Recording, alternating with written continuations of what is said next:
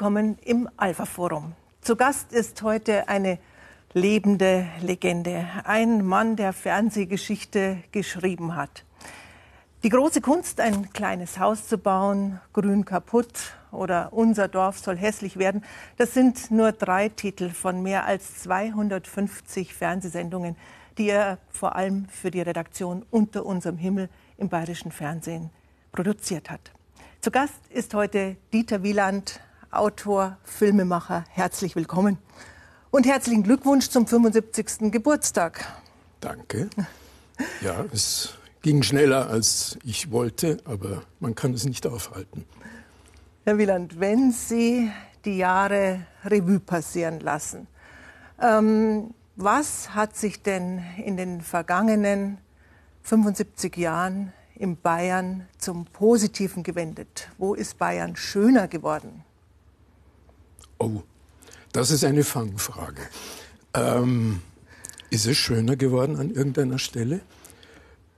Wir haben schöne Autobahnen bekommen. Das ist ja äh, etwas, was in Deutschland sehr gut anerkannt wird.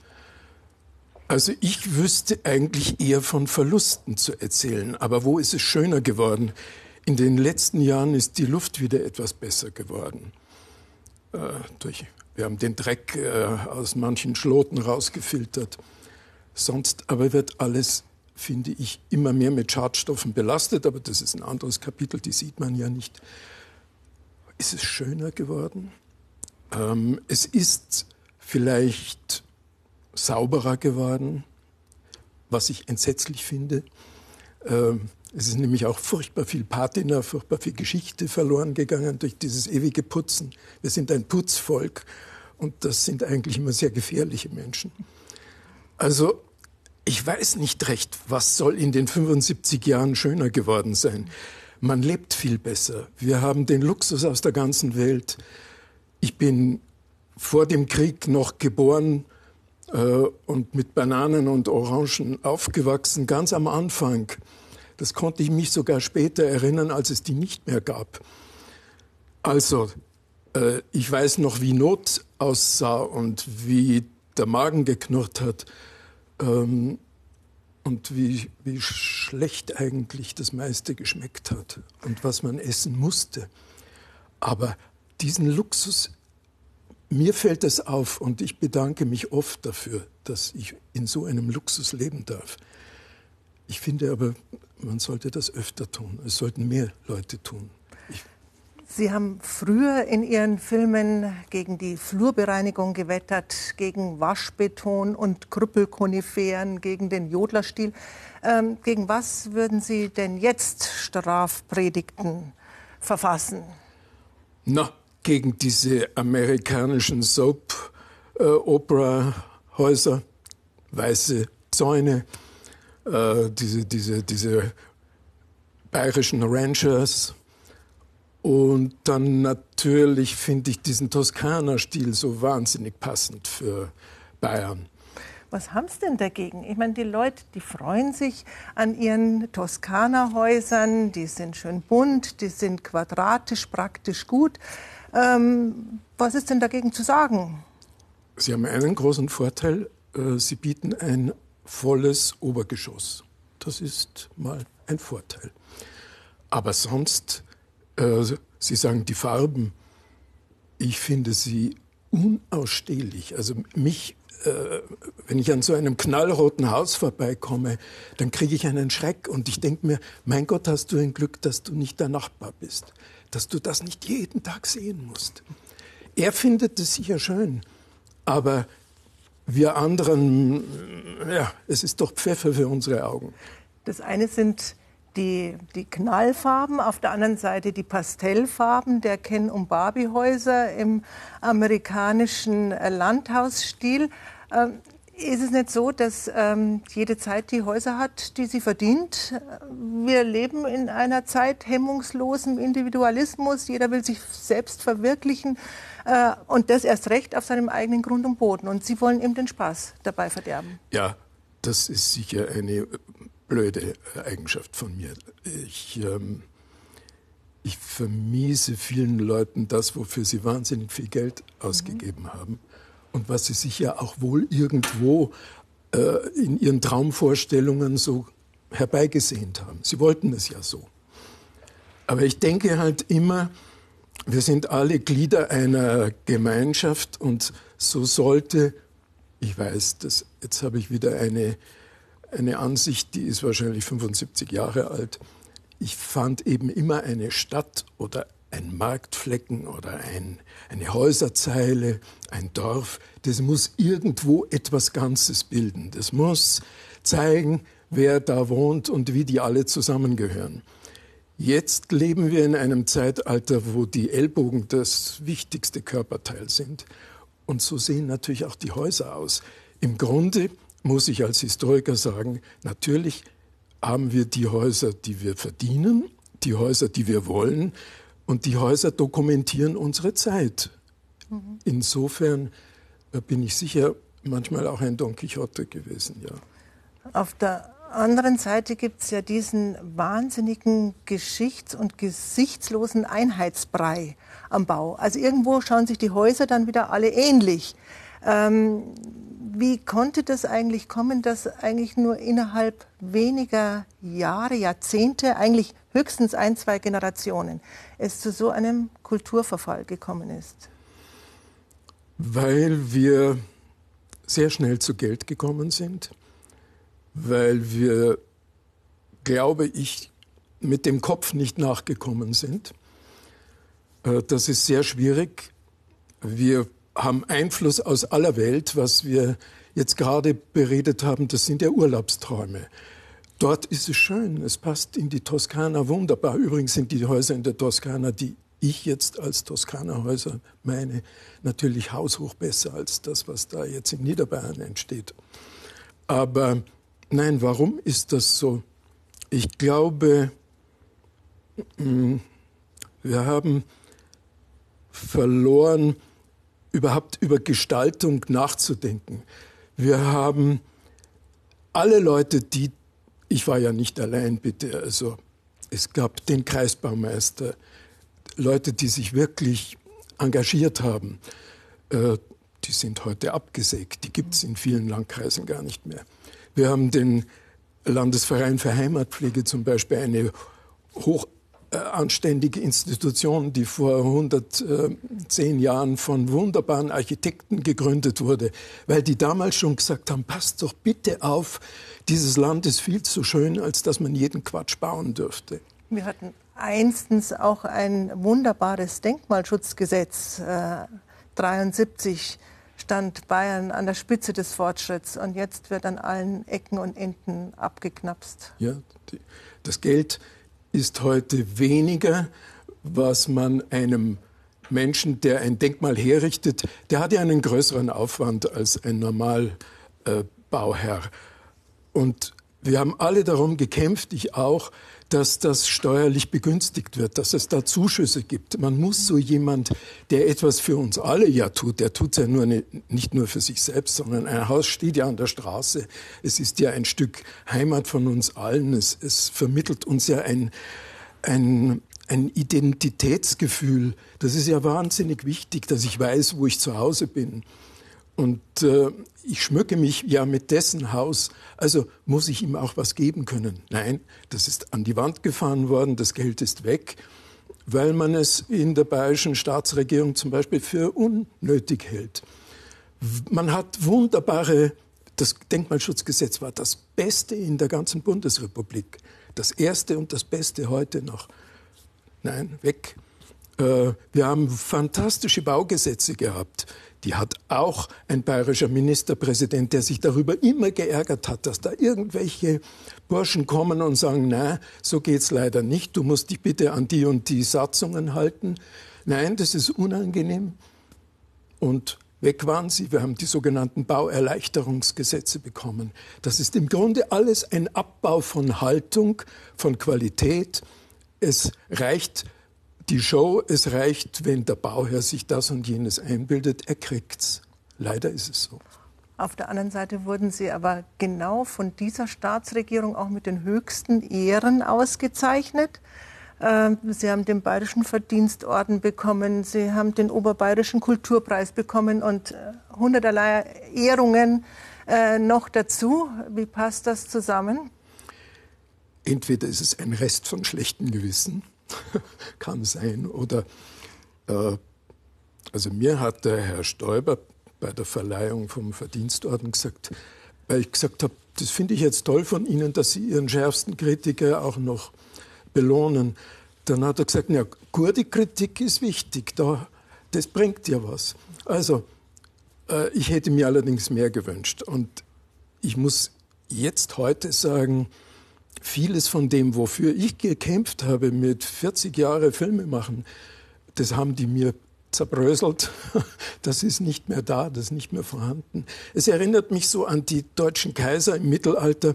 Die hatten dann auch kein Geld mehr, konnten ihren Städten, ihren Landständen äh, nichts mehr in die Hand drücken, damit sie wieder neu gewählt wurden und haben dann halt Freiheiten gegeben. Das ist es heute, das ist unsere jetzige Situation. Der Staat hat kein Geld mehr, also sagt er, mein Bürger, bitte wähl mich wieder, kriegst halt das, das darfst machen, das darfst machen. So, so kommt mir das vor.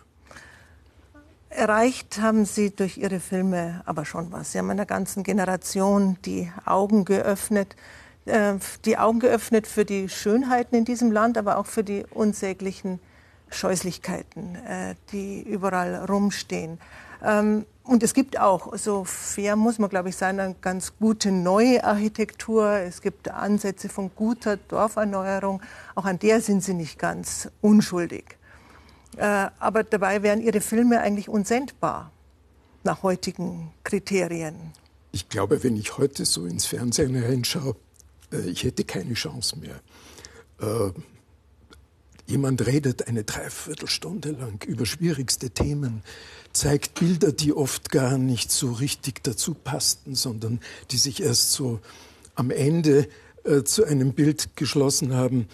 Äh, ich habe vielen Leuten, habe ich ja vorhin schon gesagt, sicherlich ähm, schlechte Gefühle vermittelt. Hm, ich weiß von vielen Leuten, dass sie sagen, Mei, Herr Wieland, das haben wir vorher gar nicht gesehen. Das, mhm. Auf einmal sehe ich das. Und, oder sagen mir andere Leute wieder, mei, das war jetzt was gewesen. Haben uns gedacht, das war was für einer. Also, ob, ob, ob das jetzt was Gutes war, weiß ich nicht so ganz genau im Nachhinein. Aber nein, ich glaube, ich habe auch noch an ein anderes Fernsehen geglaubt. Äh, heute wird, wir reden zwar jetzt auch gerade, aber es wird ja ununterbrochen geredet. Und es wird, wenn nicht geredet wird, wird gekocht.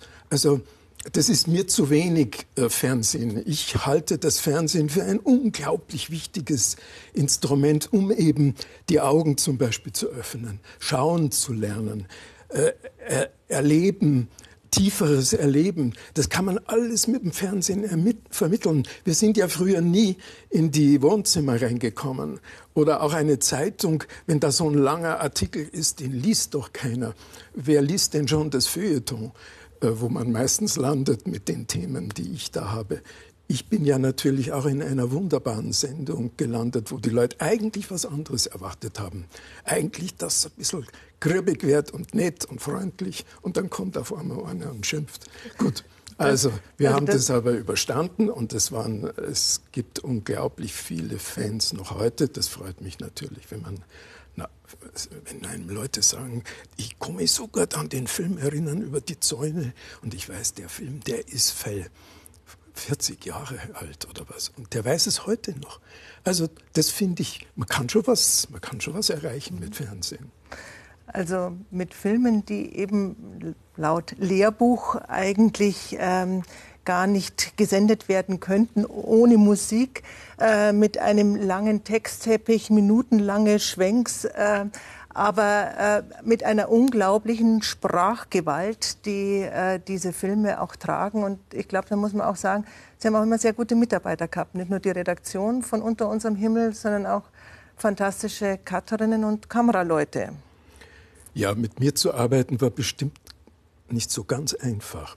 Ähm, ich war schon äh, für den Kameramann oft ein äh, ein Grausen, weil es passierte ja im Grunde nichts.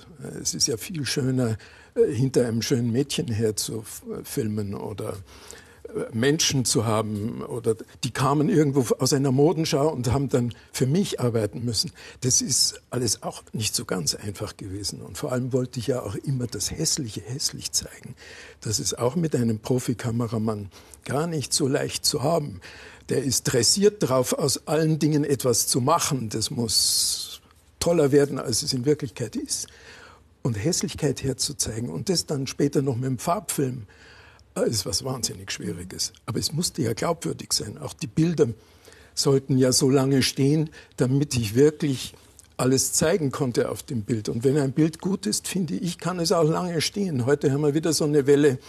Schnell, schnell, schnell. Die Kamera wird am liebsten in die Luft geschmissen oder, naja. Also, es gibt so viele Gags. Äh, und das habe ich gegen die habe ich damals auch schon kämpfen müssen.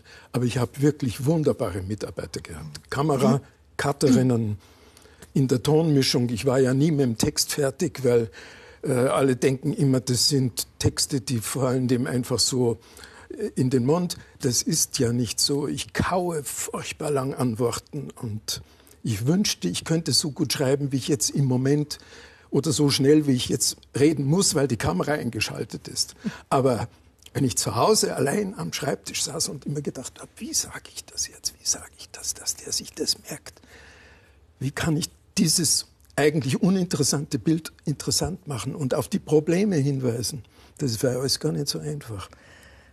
Es gibt wunderbare Texte. Einen habe ich mir einfach mitgebracht, weil es meine Lieblingspassage ist ähm, aus Ihrem Film Grün kaputt aus dem Jahr 1983.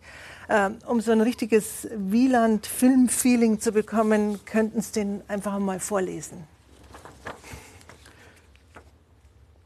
Ein Kahlschlag geht durchs Land. Begradigung, Bereinigung, Erschließung, Beschleunigung, Kanalisierung, Neuordnung, Verordnung, Verödung. Das Land wird hergerichtet, abgerichtet, hingerichtet. Am Ende bleibt nur das Korsett des öden Rasters. Ja, das ist ein Text, den habe ich schon oft äh, in, Le in, Lesebüchern. Manchmal werden meine Texte ja an Kinder weiter transportiert. Also es gibt sie auch in Lesebüchern. Es ist sicherlich so ein journalistisches Kabinettstück, ein Stück Poesie auch. Äh, sie haben schon gesagt, dass Sie ähm, schwer schreiben, was man überhaupt nicht äh, glaubt. Ähm, aber Sie schreiben vor allem mit so einer Wut. Persönlich sind Sie doch so ein friedlicher, fast scheuer Mensch. Woher kommt diese, dieser unglaubliche, fast alttestamentarische Zorn in Ihren Filmen? Oh, das haben Sie jetzt aber hoch stilisiert. Also, irgendwo muss ich ja Außerdem, es brodelt in mir, das sieht man mir nicht an. Ich bin ja gerne ein ruhiger Zuschauer ganz hinten. Ich, früher, als ich noch Zeit hatte im Studium, bin ich wahnsinnig gern auf einer venezianischen Piazza gesessen und habe einfach zugeschaut, was da auf so einem pa Platz passiert. Aber nein, äh, wenn man so viel Hässliches sieht, äh, was in den 75 Jahren an Qualität verschwunden ist, was an schlechtem Neuen dafür als Ersatz angeboten wurde, das ärgert mich. Ich habe es doch auch gelernt bei guten Lehrern, äh, Kunstgeschichte und, und Landesgeschichte. Also ich bin ja ständig be, bestohlen worden und irgendwo muss man sich doch rächen mit der Filmkamera oder ich fotografiere selber. Wenn ich, wenn ich mich wahnsinnig über was aufrege, dann muss ich es wenigstens fotografieren. Dann habe ich so einen Schuss getan. Dann, ich habe es nicht weggeschossen, äh, aber ich habe ich habe meine Wut losgelassen. Ähm. Aber ich bin sicher, ich bin es ja nicht allein. Andere spüren das ja genauso. Warum äh, fahren denn alle in die Altstädte? Warum besichtigt denn niemand unsere Neubauviertel? Warum sind die besten Geschäftslagen Grundrisse, die vor 800, 900 Jahren entwickelt worden sind von Leuten, die nie eine Universität besucht haben, nie ein, ein, ein Studium erlebt haben? Also die Leute spüren ja, wo es schön ist, wo kann ich mich in einen Kaffeesessel setzen auf die Straße. Das, kann, das hat uns niemand mehr gebaut, diese, diese Art von Platz, von Piazza, von Gasse, von äh, Einkaufsstraße. Wir können doch keine einzige große Ladenstraße mehr bauen. Ist das nicht trostlos? Mhm. Das ist mein Thema gewesen. Nicht nur die Hässlichkeit, sondern auch dieses, dieses Versagen. Viele Zuschauer haben durch Sie sehen gelernt ähm, und ein Gefühl wieder bekommen für Form und Farbe und Proportionen. Ähm, wo haben Sie denn selber das Sehen gelernt? Ähm, ich bin in einer wunderbaren alten Stadt aufgewachsen, Gott sei Dank. Und das noch dazu im Krieg, hm, wo man fast so noch gelebt hat wie im Mittelalter. Das heißt, es gab äh, kaum noch Benzin für Privatfahrzeuge, es gab auch kaum noch Privatfahrzeuge, es sind Fuhrwerke gefahren, es sind äh, die Pferde beschlagen worden auf der Gasse. Also ich bin in einer alten Stadt aufgewachsen, in Landshut. Und äh, das ist für mich immer noch die Stadt, obwohl ich in vielen Städten gelebt habe. Aber ich glaube, diese Stadt hat mir was beigebracht. Und ich hatte viele Chancen zu schauen, weil ich ja ein, ein Flüchtlingskind war ich nicht, aber Evakuiertenkind, falscher Name, falsche Sprache. Ich musste alles äh, landshuterisch auf der Gasse lernen.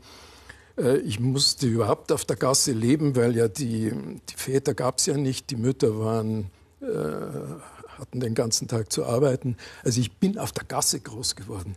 Das ist ein Vorzug, den kann kein modernes Kind äh, mit konkurrieren. Also die können, die können die Kinder füttern mit, mit äh, neuen Elektronikspielgeräten oder was, was ich auf der Gasse erlebt habe. Das Sitz, das sind Dinge, die, die vergisst man nie.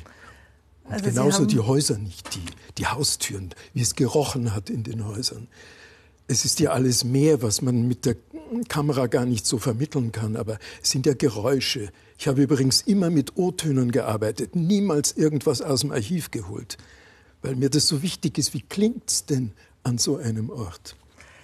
Jetzt haben Sie Landshut, dieser Stadt, in der Sie zwar nicht geboren sind, geboren sind Sie in Berlin, aber dann aufgewachsen in Landshut, so viel zu verdanken und dann sind Sie so bös gewesen zu diesem Landshut und haben Anfang der 70er Jahre einen äh, Film über Landshut gemacht, der große Wellen geschlagen hat, bis hinein in den Rundfunkrat. Ja, da hätten sie mich damals beinahe abgesägt. Aber ich bin ja auch Gott sei Dank immer von diesem Haus geschützt worden. Ich hatte wunderbare Intendanten und wunderbare Redakteure, die wirklich immer zu mir gehalten haben. Äh, das war toll, weil die Angriffe waren, damals war ja Fernsehen noch was. Also jetzt mal, es gab drei oder vier Programme, es gab keine Fernbedienung, die Leute haben sich die Sendungen angeschaut. Es waren die Straßen zum Teil leer, wenn gute Sendungen waren. Das war ja noch was. Aber hm, habe ich es wirklich aus Bosheit gemacht? Jetzt würde ich schon für mich beanspruchen, dass ich es aus Liebe gemacht habe, diese Angriffe. Es ist meine Form, eine Liebeserklärung an diese Stadt gewesen, dass ich gesagt habe, Mensch, macht sie doch nicht kaputt, verdammt nochmal. Und es war damals der jüngste Bürgermeister äh, in Bayern, äh, der mit mir auch zufällig auf die Schule gegangen ist. Und der hat das einfach nicht verstanden, weil Politiker begreifen das ja gar nicht, warum man sich engagiert für eine Aufgabe, von der sie eigentlich glauben, das sei ihr Revier. Und Protest oder Widerstand oder Kritik mögen sie schon gar nicht. Bayern wollen überhaupt eigentlich nur gelobt werden. Das ist eine seltsame Eigenschaft dieses Landes. Also man, man, wenn man so eine hübsche, nette Sendung macht, dann umarmen einen alle. Wenn man eine kritische Sendung macht, die man aber verdammt nochmal aus, aus Liebe macht, und also meine einzige Waffe waren, waren eben auch die schönen Bilder. Ich habe ja doch auch immer gezeigt, wie schön das ist.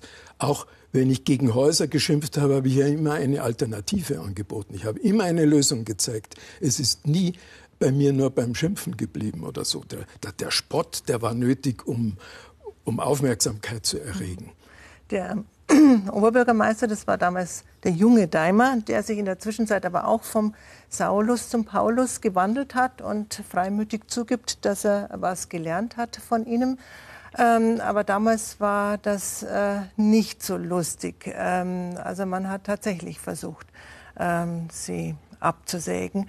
Ähm, aber es war eine Zeit damals in Landshut, in der einfach wahnsinnig viel auch kaputt gemacht wurde. Und nicht nur in Landshut, sondern es war kurz vor dem Denkmalschutzgesetz, wo man schnell noch alle lästigen Häuser wegradiert hat.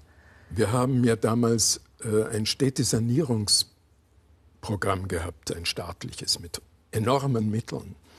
Es ging einfach darum, sozusagen das aufzuholen, was während des der Kriegsjahre und der Nachkriegsjahre versäumt wurde, nämlich die kontinuierliche Pflege, die ein Haus ja braucht. Jedes Haus, übrigens auch das Neueste, so ist es ja nicht.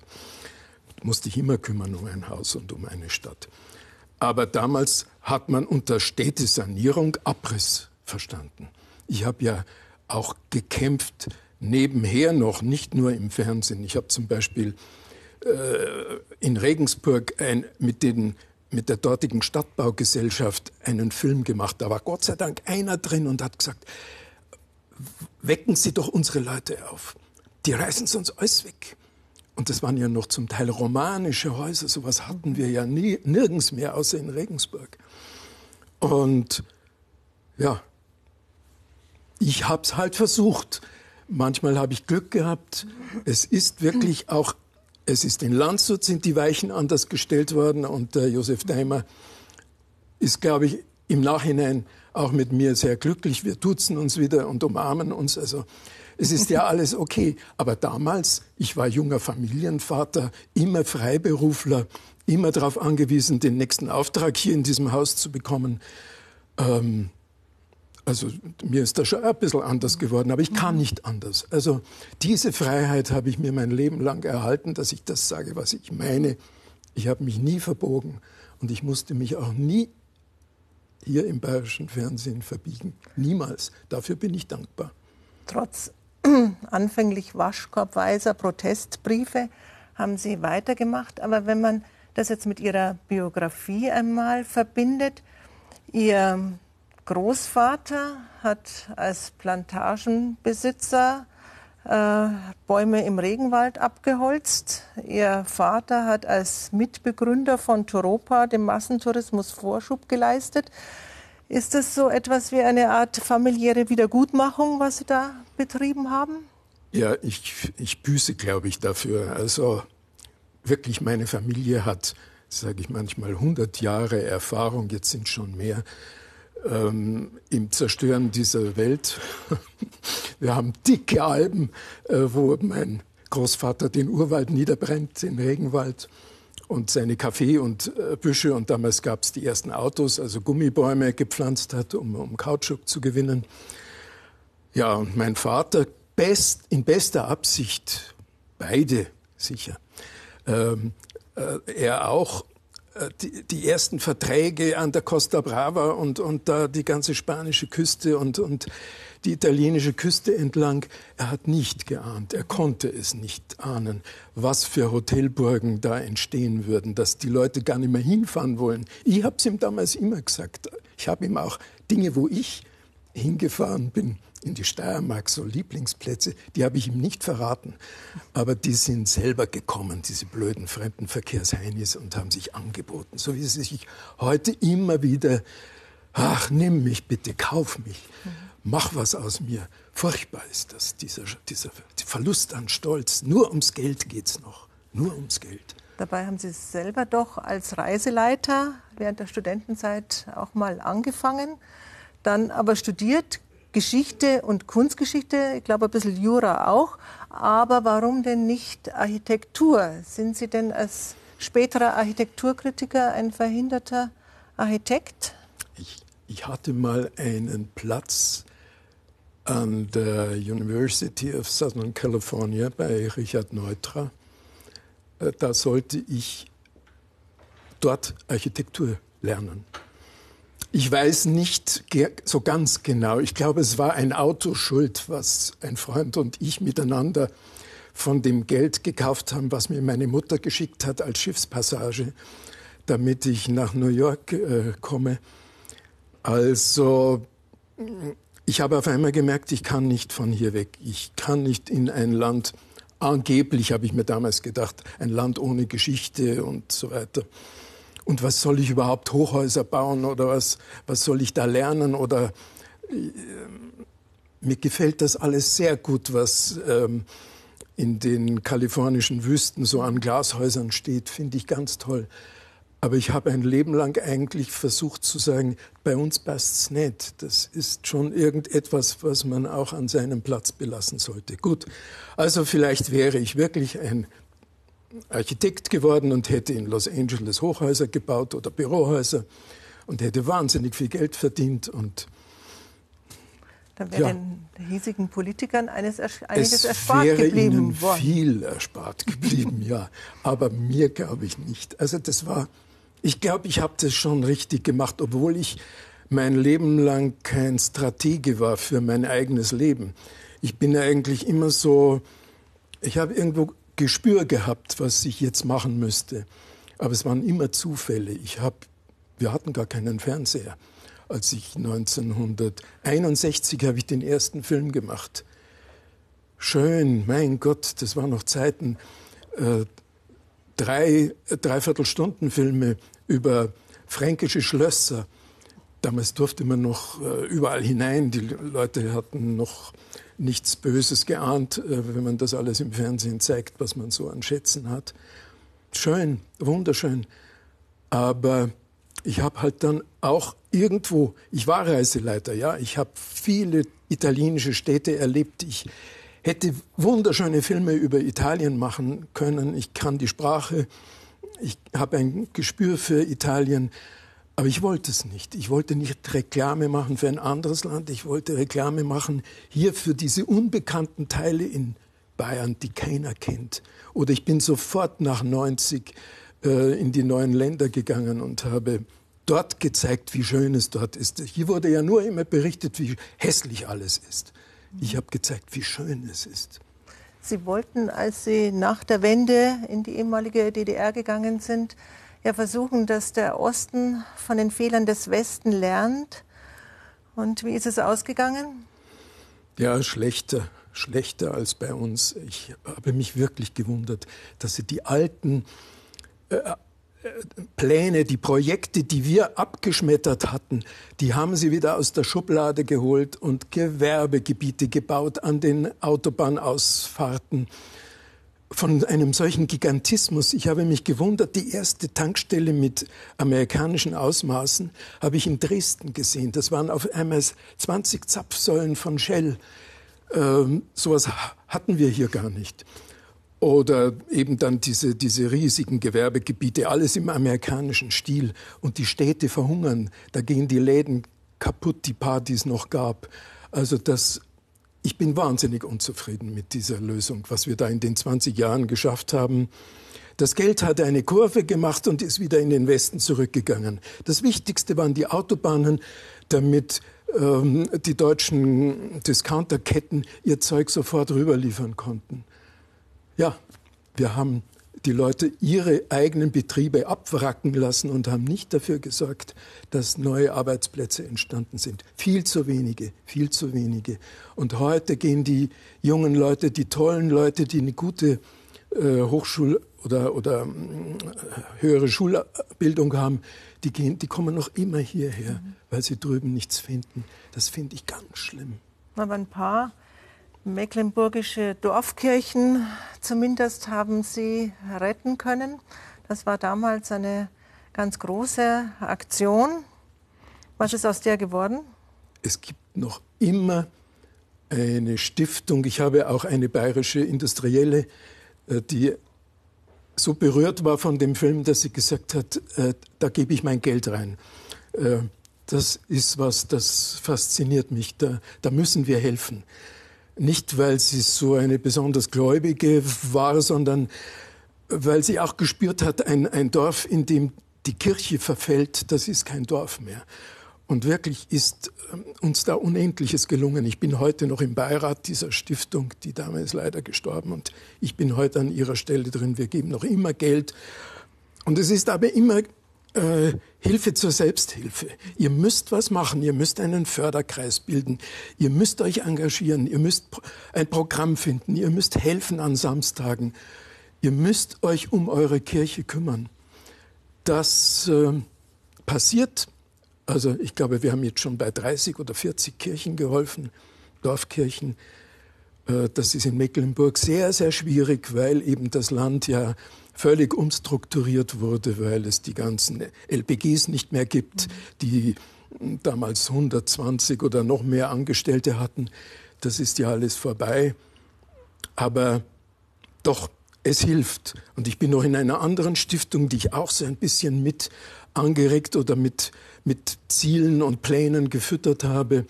Äh, das ist die Gregor Lüss oder Umweltstiftung. Also ich tue schon noch was.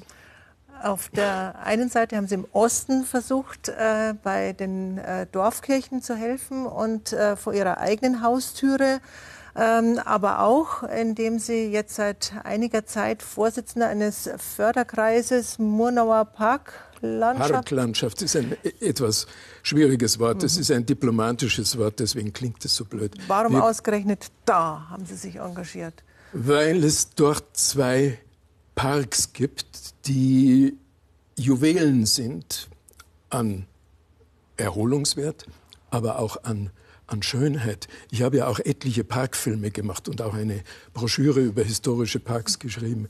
Also das ist ein Park, den hat der große Münchner Villenarchitekt Emanuel von Seidel für sich selbst gebaut. Die Villa haben sie ein Jahr vor dem Denkmalschutzgesetz abgerissen, noch schnell. Sie wollten eine Klinik dort bauen, die dann nicht gebaut wurde, aber die Villa ist weg und damit fehlt dem Park irgendwo die Seele. Aber das sind 50 Tagwerk noch immer an altem Baumbestand. Nur hat sich nie jemand drum gekümmert. Die haben nur mehr über die Wiesen gemäht. Und jetzt versuchen wir halt die alten Bäume wieder freizuschlagen, die völlig äh, bedrängt waren von Wildwuchs. Wir öffnen wieder Fenster raus aufs Gebirge, aufs Murnauer Moos. Es ist ein Traumpark. Und ich mache das jetzt vier Jahre. Ich habe nicht gewusst, wie anstrengend das ist, einen äh, Förderkreis zu leiten und um Geld zu betteln, um Erlaubnis zu betteln. Der Park gehört der Marktgemeinde Murnau. Aber du musst beim Denkmalamt äh, vorsprechen, beim Naturschutz, beim Forst. Alle müssen mitreden, einbezogen werden. Alle kannten den Park nicht. Der ist zwar unter Denkmalschutz, aber kein Denkmalpfleger hat ihn je gesehen gehabt. also ich denke, äh, da entsteht wieder etwas. Und mein Gott, also ehrlich gestatten, wenn ich äh, ein Millionär geworden wäre, hätte ich selber auch gern so einen Parkbesitz, so eine alte Villa irgendwo erstanden. Aber das ist mir nicht gelungen. Aber jetzt habe ich am Schluss doch noch wenigstens die Aufgabe, diesen Park wieder auf Vordermann zu bringen. Aber selbst können Sie sich ja nicht beklagen. Sie haben ja auch ein sehr schönes, altes, relativ großes Haus mit einem wunderschönen großen Garten. Ähm, also äh, da ist doch einiges auch wir, an Arbeit zu tun. Wir tun was für Bayern, ja. Also ich habe ein Hektar gehört mir von diesem schönen Land und um den kümmere ich mich und zwar so, äh, dass ich auch, da gehen öffentliche Wege durch, aber die Wiese gehört uns. Die darf nur mm, im Juli, wenn die Pflanzen ausgesät haben, äh, darf die gemäht werden und wir müssen schauen, dass wir das Heu wegbringen, dass das irgendjemand nimmt. Es ist die wunderschönste Blumenwiese weit und breit. Also ich glaube, fünf Kilometer Luftlinie ist die nächste Trockenwiese. Wir haben ja in der Gegend viele Nasswiesen, aber kaum Trockenwiesen. Und da ist noch nie Gülle ausgebracht worden. Da haben, haben noch nie Kühe geschissen. Das ist einfach eine Wiese, wie sie es kaum noch gibt. Also um die kümmere ich mich. Und dann, na gut, also unser Haus ist ein Hilfsarbeiterwohnhaus von 1928. So toll ist es jetzt auch wieder nicht. Aber äh, wir haben ein bisschen was draus gemacht und ein bisschen auch angebaut. Und ich habe einen riesen Garten und Baumbestand und Hecken. Und ja, ich, ich möchte schon das auch alles vorleben, was ich gesagt habe. Ich möchte es tun. Also ein reiner Schwätzer zu sein, das liegt mir jetzt dann schon gar nicht. Also Sie haben Themen, ökologische Themen zu einer Zeit aufgegriffen, als die Grünen noch in den Kinderschuhen gesteckt sind. Landfraß, Zersiedelung, um nur ein paar Stichworte zu nennen. Sind Sie denn selber auch ein Grüner oder sind Sie im Grunde Ihres Herzens ein Erzkonservativer? Also ganz ehrlich gestanden, würde ich mich eigentlich lieber bei der CSU einordnen als bei den Grünen. Das hat aber nur etwas mit dem konservativen Denken zu tun. Äh, die Grünen waren auch für meine Arbeit wahnsinnig wichtig, weil erst dann bei den Schwarzen der Groschen gefallen ist, dass sie gemerkt haben, hoppla, das ist ja, das interessiert ja sogar Wähler.